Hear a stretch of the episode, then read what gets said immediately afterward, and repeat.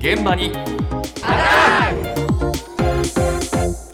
朝の担当近藤香織さんですおはようございます。おはようございますもうすぐ発表となる iPhone15、15ですか、 この発表を前に中国では政府関係者による業務時の iPhone の使用が禁止になったそうなんですよ。これ、 すごいですよね中国は本当ですね、機密情報の流出をまあ制限する動きの一環だということなんですけれども、え今や中国でシェアを拡大している iPhone 去年 iPhone13 空前の売れ行きだったそうですよそうですかそうだから売れてるけど、えダメっていうことになったんですねけれえども、えーもう15が出るのそかうですね。15が発表になりますが、今日はその iPhone に注目しました。iPhone ユーザーに聞きました。あなたが現在使っているのは iPhone いくついくつかっていうと13ですね13満足してまあまあよかりあしかりだけどまあこんな 別に新しくしたからなんかいいようなあれもそんなに期待もできないし、まあ、このまましばらくは iPhone これ12って言えばいいのかな満足かどうかっつったらあのなんだろうなんかこうパッパッパやると反応が鈍いなとは思うんですけどでもまだ使えるから多分ね11だったと思ういやもう十分ですよ電池交換もしてるから大丈夫ですこれは SE そんなこだわってないんでまあ問題ないですよ機能が必要最小限で安いのかなそれでも十分満足それ以上のことは求めないんで SE ですいや今年買いました11からだんだんこう画面とか大きくなって重さも出てきてそれが逆にちょっと使いづらくなってきて小さいのに戻しました大満足です12だよねこれ13だったりしてあ13、まあ、そこまでなんだろう、まあ、ブランドだけで持ってる面もあるんで別にあのなんだろうこれですごい若者のように動画見たりもそこまでしませんしドコモさんのアハモで十分なレベルのギガ数なんで今はこれで十分かなってみんな13とかそうですね。 SE とかうん、割と出てきましたけれども、13は2021年の9月に発売されましたなるほど。で、SE の第3世代、これが一番最新版ですけれども、ええ SE のさ第3世代が2022年の3月、第2世代が2020年の4月に発売されてる iPhone なんですよね。みんな比較的ちゃんと新しいの持ってる ね割とね、あの最新機種じゃないっていうことですけど、まあ満足はしていると。電話と LINE が最低限できればいいので、そこまでスクスペックにはこだわってないよと。そうだよそれでいいんだよ いいんですよ俺なんか天だぞはいちゃ悪いけど言っちゃ悪いけ ど。ねえ、だけやすこどさんいくつよ14 最新。私も14。なんだよ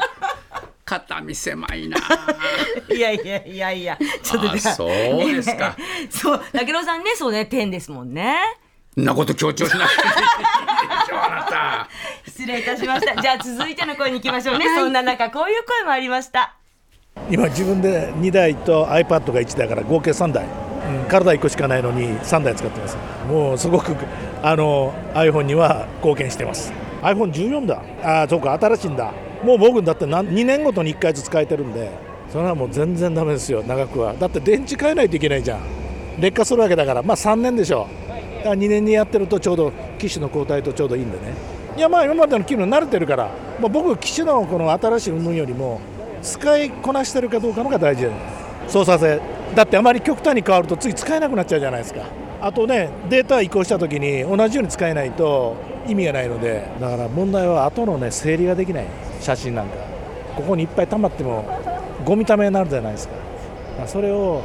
パソコンでやらないかんからね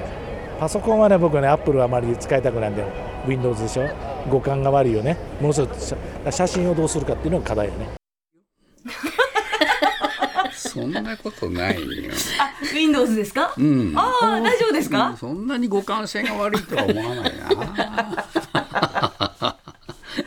なね、まあまあまあまあまあまあ、まあまあはいまあ、一手間増えるみたいなところがあるのかなとは思いましたけれども、はい何しろ2年に一度、ねえ新しくしてますかこらの。方はねおで現在14。ね iPad と含めて3台持ちの iPhone ユーザーですよ。すごいねすごいですよね、えしかも新しさというよりも操作性ですっていうおっしゃってましたから言ね。うね言ういいじゃないですか今ねやっぱり電池が新しいっていうのがすごい大事だっていうことなんですよねそうそそううそうそうそうそうそそううそうそう電池は僕も入れ替えます よ。ええそうですね。じゃあ今のこのね、2年に一度の方とは、はい今度対照的な方の声です。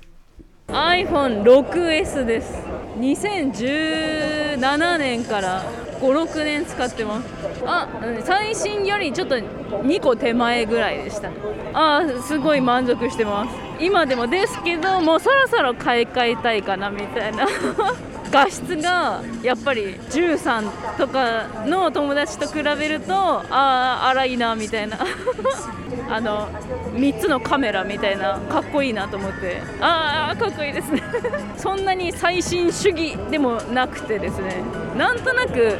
最新から全部見た上でどれがいいかなみたいなちょっと2個手前ぐらいなのが好きなんですよね だから15が出ても13を13プロ買いたいですねいたね、上 が。あけろさんニコニコしてますね。いい人ね、今の人。 20代の女の子。ほら、ごらん。本当。まあ、若くたってこういう人いるんだよ。 6S。ねえ。 2015年に発売されたものなんですけど、彼女はそれを2017年に買って、今に至るなんですよ。電池3回交換してるんですって。電池変えれば使えるんですよ。そうなんです、そうなんです。えだからね、今でもすごく満足してますけれども、ええさすがに画質の荒さがあ気のになっね、てきて、写真撮った時の差が出るんだよ。そうね。感じてます感じてます感じで、近藤さんのを見るとね、ええ違うのね。綺麗だなと思うんですよ。これ悔しいんですよ。そうそう そう。というわけで、ええ機種変更検討中ですよ。彼女も。彼女もそう、彼女も。だけど最新となる15じゃなくて13がいいかなと思ってるんですよね。2個手前ぐらいが好きな派なんで。あそうか え、ちょっと手前でも検討中な僕、んです彼けど。女派になろうかな。そう。ね、昨日伺った中では、総じてね、この15への興味薄かったんですよ。そうですかで念のためと思って、ちなみにで、この番組の新しいもの好きの伊藤洋一さん、えええ聞いてみたんですけれども、はい。ああ、まあ、実物を見てみてからだな、ということでしあた。んまり積極的じゃないの。そうそうでしたね。ですか。じゃあ僕も買い替えよう。13に。